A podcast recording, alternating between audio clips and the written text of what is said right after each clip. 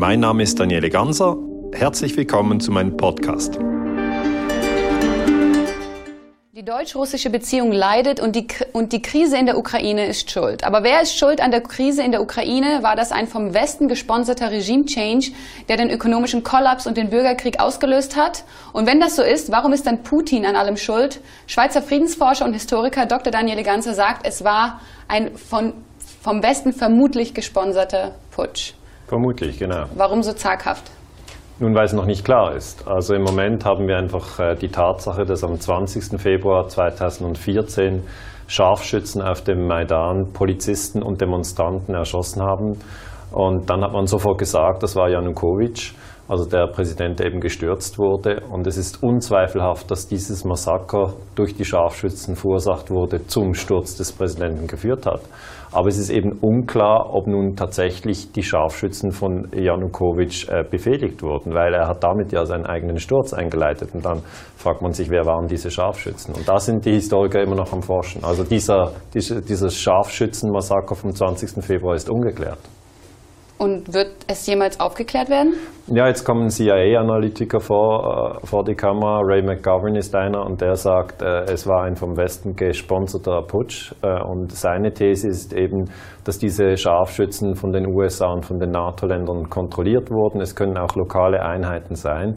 Das heißt Leute aus der Ukraine selber, die eben den Präsidenten stürz, stürz, äh, stürzen wollten.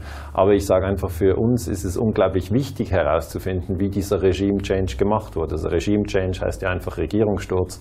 Und wir wissen, es gab schon viele Regierungsstürze 1973 in Chile wurde Allende gestürzt, äh, 1953 äh, im Iran wurde Mossadegh gestürzt, 1954 in Guatemala wurde Arbenz gestürzt, äh, 2011 in Libyen wurde Gaddafi gestürzt. Darf man denn ein, ein Regime einfach stürzen? Nein, das ist illegal. Das ist also Foulspiel. Man darf das eigentlich nicht machen. Sie haben eine Invasion 1961 äh, durch die CIA in Kuba wollte man Fidel Castro stürzen, ist nicht gelungen. Es ist illegal, man darf das nicht machen, aber es wird natürlich immer wieder äh, versucht, um sozusagen den Machtraum auszudehnen. Ähm, Sie führen eine Reihe, in Ihrem Vortrag, Sie führen eine Reihe von Zitaten auf, die womöglich belegen, dass ähm, der Putsch vom Westen aus gesteuert war. Ähm, eines aber eben nicht, und zwar das aus einem CNN-Interview von Obama, wo er sagte, We brokered a deal to transition power in Ukraine, also wir haben den Machtwechsel mit vermittelt. Warum haben Sie ausgerechnet dieses Zitat nicht verwendet? Also eben we brokered the deal heißt einfach, also die Amerikaner wollten, dass eine neue Regierung in der Ukraine an die Macht kommt. Das ist sicher durch dieses Zitat von Obama bestätigt. Aber interessanter finde ich schon das Zitat von Victoria Newland, äh, wo sie eben sagt, äh, Zitat, fuck the EU. Also das ist ja ein Zitat, das in Europa zu sehr viel Irritation geführt hat, weil eben Victoria Newland eine Mitarbeiterin von Obama ist. Sie ist im Außenministerium in einer hohen Position.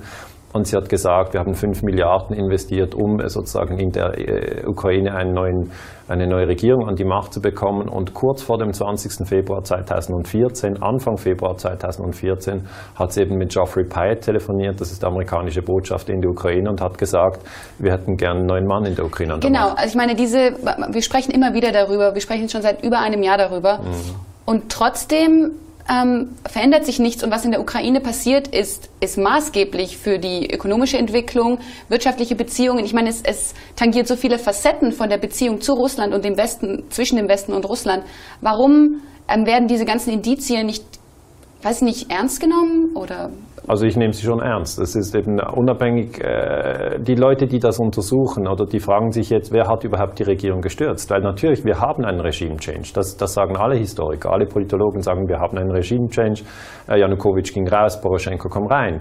Aber es ist halt eben völlig unklar, wer den Regime-Change gemacht hat. Also ich denke einfach, es braucht natürlich Zeit, das zu untersuchen. Aber was würde da den Unterschied machen? Ja, das macht einen Riesenunterschied. Wenn die Amerikaner die Regierung gestürzt haben oder wenn NATO-Länder diese Regierung gestürzt haben, dann ist ja sozusagen äh, die Entwicklung auf der Krim, die eben im Westen als eine Annexion dargestellt wird, ein Gegenzug. Also wenn Sie Schachspiel anschauen, wäre dann der erste Zug von der NATO. Sie stürzen die Regierung und Putin macht dann äh, Ende Februar 2014 den Gegenzug und sagt, aber mein äh, Stützpunkt äh, Sevastopol, die ganze Krim, die gebe ich euch nicht.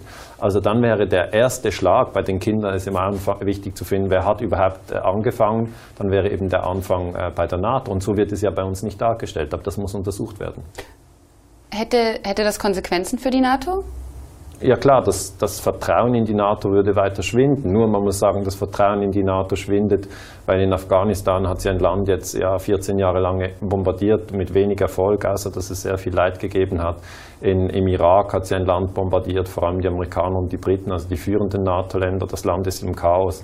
Libyen äh, sehen wir, wurde äh, 2011 angegriffen und bombardiert. Das Land ist im Chaos. Und die Leute sagen sich jetzt, wollen wir eine Kombination aus Libyen, Irak und Afghanistan in der Ukraine? Also wollen wir das? Wollen wir der, der NATO sozusagen äh, das Zepter überlassen? Und wenn ja, was ist der Leistungsausweis der NATO? Und da sind natürlich einige Leute auch in Deutschland, die das nicht wollen und eben eine deutsch-russische Freundschaft möchten äh, und die in diese Richtung arbeiten. Und das finde ich ist wichtig und wertvoll.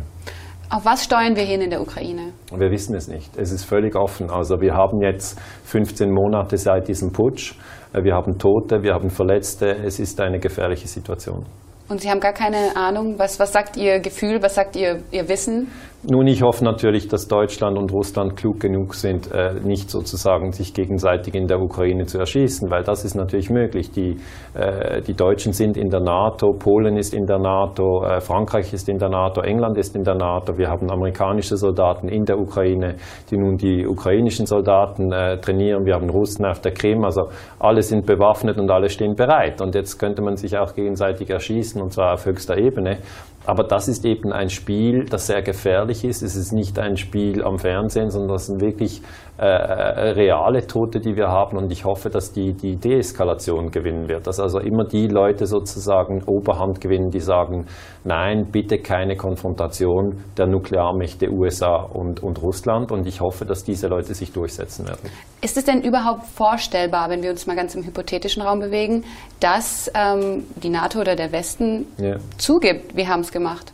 Nein, das werden sie nie zugeben. Also es geht nicht darum, äh, vorstellbar ist alles. Ja? Also in der Politik, wer die letzten 50 Jahre untersucht, äh, sieht, da, da hat es so viele Gemetzel und Intrigen gegeben. Also alles ist vorstellbar. Aber hier geht es ja darum, können wir nachweisen, dass Victoria Newland zusammen mit dem amerikanischen Botschafter Geoffrey Pyatt diesen Re Regime-Change durchgezogen hat. Können wir das nachweisen? Und da müsste man eigentlich äh, diese Frau äh, sozusagen befragen können. Das können wir nicht als Historiker. Sie können sie auch nicht hier in die Sendung bekommen und Sie fragen äh, Frau Newland, haben Sie die Regierung äh, in der Ukraine gestürzt? Und sie würde dann sagen, ja, habe ich gemacht. Äh, schön, dass wir darüber sprechen. Aber es gab Zugeständnisse in der Vergangenheit, zum Beispiel der Irakkrieg den Massenvernichtungswaffen. Ja, na, also gut, das ist eine Ausnahme. Colin Powell hat damals vor dem UNO-Sicherheitsrat gesagt, äh, Saddam Hussein hat ABC-Waffen. Später hat er zugegeben, das war eine Lüge. Ähm, Im Irak haben sie eine Million Tote. Also das ist schon wieder ein ganz, ganz krasser äh, Fall von, von ja, Lüge und Gewalt in Kombination. Und da sind natürlich die Leute frustriert, die sagen, warum wird da und so viel gelogen und gemordet? Das ist nicht eine Welt, in der ich meine Kinder großziehen möchte. Und in der Ukraine okay, Sie sagen, Sie wissen nicht, wo es hinsteuert. Ich hätte gerne eine Antwort darauf, aber Sie können nichts einschätzen. Ich meine, wir, wir haben die USA auf der einen Seite, die Russen auf der anderen und dazwischen ist die Ukraine.